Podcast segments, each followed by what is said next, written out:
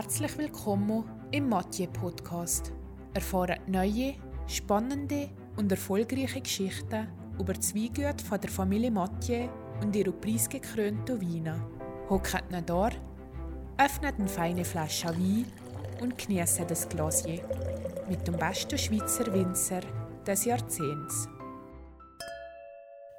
Erzählen heute etwas über ein Hospice Humain Rouge. Die Reben von diesem Wein sind in Siders und Sito auf Schieferbäden und Magnesium- und kalkhaltige Lagen angebaut.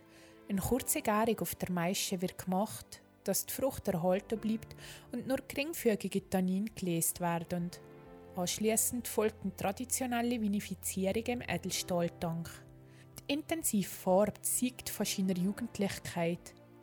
Die sortentypische Aroma von Unerholz und Waldbeere prägen das Bucke und im Gäume überzeugt er mit rustikalen Tannin und einem ansprechenden Säurespiegel.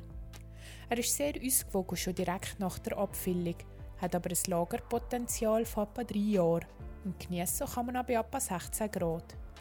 Passo tut er perfekt zu Lammfleisch, Wild, Pilzgericht und Herdkäse.